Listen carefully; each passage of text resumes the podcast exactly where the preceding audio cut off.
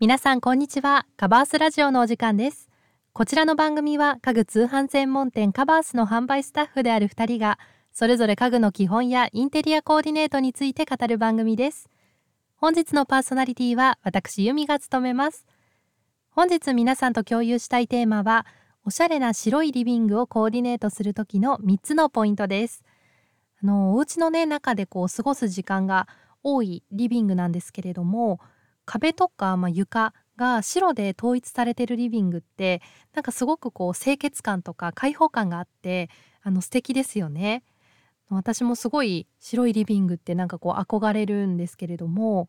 なんかあのね白は性別とか、まあ、年齢に関係なく取り入れやすいカラーですし他の色とね合わせやすいので、まあ、ポイントさえ押さえれば、まあ、実はあの誰でもこう簡単におしゃれにですねコーディネートすることができます。なのであの本日はおしゃれに白いリビングをコーディネートするためのポイントをご紹介しますので是非あの白いリビングに興味がある方は参考にしてみてください。それでは本日もどうぞ最後までお付き合いください。はいでは早速ですねお話ししていきたいと思います。今日はですね、まあ、おしゃれにこう白いリビングをコーディネートするためのポイントをあのまずお伝えしていきたいんですけれどもまずですね1つ目があの差し色っていうのをちょっとこう考えるっていうのがポイントになります。あのまあ、白と何色をねこう組み合わせるかによってリビングの雰囲気ってこうガラッと変わりますので今日はおすすめの組み合わせを3つご紹介したいと思います。まずですね白とグレーの組み合わせです。あの白と白の、まあ、リビングにグレーを差し色で入れると、まあ、洗練されてこう上品な印象になります。あのそうですねソファーとかカーテンあとラグにグレーを取り入れるのがおすすめです。で続いてがですね白と黒です。まあねこれはなんかちょっと定番の組み合わせな感じがしますが、まあ、おしゃれなねあのこうコントラストがあの楽しめるコーディネートなんですけれども、まあね、黒を差し色に入れる時はあの白を多めにしていただくと明るい印象に仕上がりますので、まあね、せっかくのこう白いリビングなので黒はちょっと少なめに本当に差し色っていう感じで使っていただくのがいいと思います。で最後のおすすめの組み合わせが白とベージュです。これはですねもうナチュラル派の方におすすめの組み合わせですね。あのまあ、ファブリックとか、まあ、家具とかでですねベージュあのプラスしていただくのがいいんですけれどもあの、まあまあ、私もね大好きなあの北欧インテリアがあの私と同じように好きな方にもこの組み合わせすごくしっくりくると思います。あの本当にこう自然なね印象に仕上がって、まあ、明るくて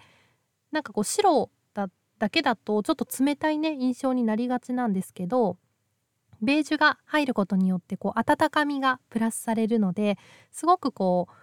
なんですかね居心地がいいというかなんかこう和む空間に仕上がります。ぜひあのちょっと参考にしてみてください。で、えー、と続いてですねその白いリビングをおしゃれに仕上げるための、まあ、ポイント2つ目なんですが家具の素材っていうのをあのしっかり考えてください。あのまあねいろいろなこう家具にもいろいろな素材があると思うんですけれども、まあ、白のねリビングをおしゃれに仕上げるのであれば木目調とかあと大理石調やガラスファブリックの3つですかね大きく分けて3 4つ？にあのを取り入れていただくといいと思います。まず木目調の家具なんですがあのリビングをねこうナチュラルな雰囲気に仕上げるならもう木目調が絶対おすすめですね。そうですねオークとかアッシュブラウンウォルナットなどですね木材によってま色合いが異なるので好みのインテリアに合ったものを選ぶのがベストです。ベストです。すいませんなんか甘噛みしちゃいましたね今。すいません。えっ、ー、と何でしたっけ？木目調の話をしてたんですよね。えっと、木製家具あと木目調家具っていうのを、まあ、複数その白いリビングに置いていただく場合は色合いを揃えると統一感があっておしゃれに仕上がります。で次がですね、まあ、大理石調とかガラスですね。は白いリビングと合わせるとすごくこうクールでエレガントな印象になります。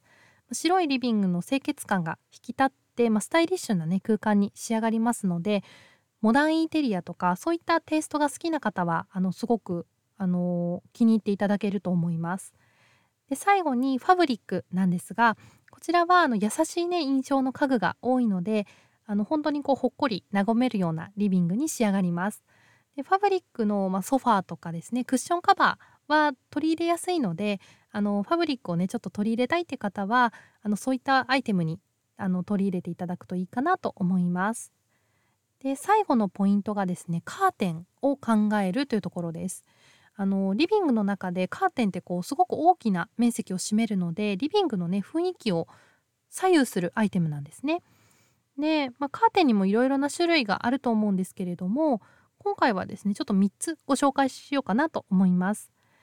まず1つ目がドレープカーテンですね。これは一番、まあ、一般的なカーテンというかカーテンって聞いてイメージする、まあ、カーテンですね。で、ま、ドレープカーテンを取り入れる取り入れる時はベージュとかライトグレーを選んでいただくのがおすすめです。あの白いリビングにねすごくこう馴染みやすいですしあの邪魔をしないのであのそういった、まあ、ジページュとかライトグレーのような馴染みやすいカラーがいいですね。で、えっと、2つ目がブラインドです。これはですね、まあ、白いリビングにブラインドを取り入れる場合、まあ、同じように白いブラインドを取り入れるのもいいですしあとはウッドブラインドっていうものもあります。白いブラインドを取り入れる場合は、まあ、本当にこう清潔感があってスタイリッシュな印象に仕上がります、まあ、ちょっとこうかっこいいクールな感じですね。でウッドブラインドはあの木製のブラインドのことです。こちらはまナチュラルでこう優しい印象になりますね。あとはリビングのこう大きな窓の場合はあの縦型のですねバーチカルブラインドっていうものもおすすめです。あのまあ、光がねこう程よく入ってきて開放感があの生まれますし明るいねリビングに仕上がります。で、えっと、カーテン3つ目がロールスクリーンです。こちらはあの見た目がねシンプルで、まあ、リビングがすっきり見えるっていうところがメリットですね。あとはまあこう上げ下げとか設置も簡単に行えるので、あの取り入れやすいっていうところもメリットの一つですね。でこちらは、まあ、白とかベージュを選んでいただくと統一感が出るのであのおすすめです。はいではここまでですねご紹介してきましたがあの本日はおしゃれな白いリビングをコーディネートするためのポイントをご紹介してきました。本日お話しした内容は概要欄にあるリンクから記事でおさらいすることができます。のおすすめ商品もご覧いただけるのでぜひ合わせてチェックしてみてください。カバースラジオではインテリアや生活に関する質問を募集しています。人気のインテリアコーディネートが知りたい。寝具のお手入れについて教えてほしい。などお悩みや気になるテーマを教えてください。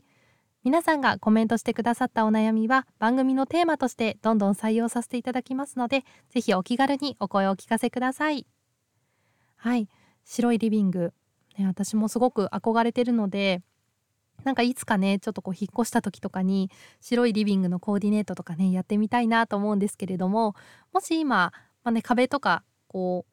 何ですかね天井とか床とかもう全部、まあ、白くて白を基調としているようなあのリビングに、まあ、お住まいの方は是非あの今日お話しした内容を参考にですねコーディネートをたくさんあの楽しんでいただけると嬉しいです。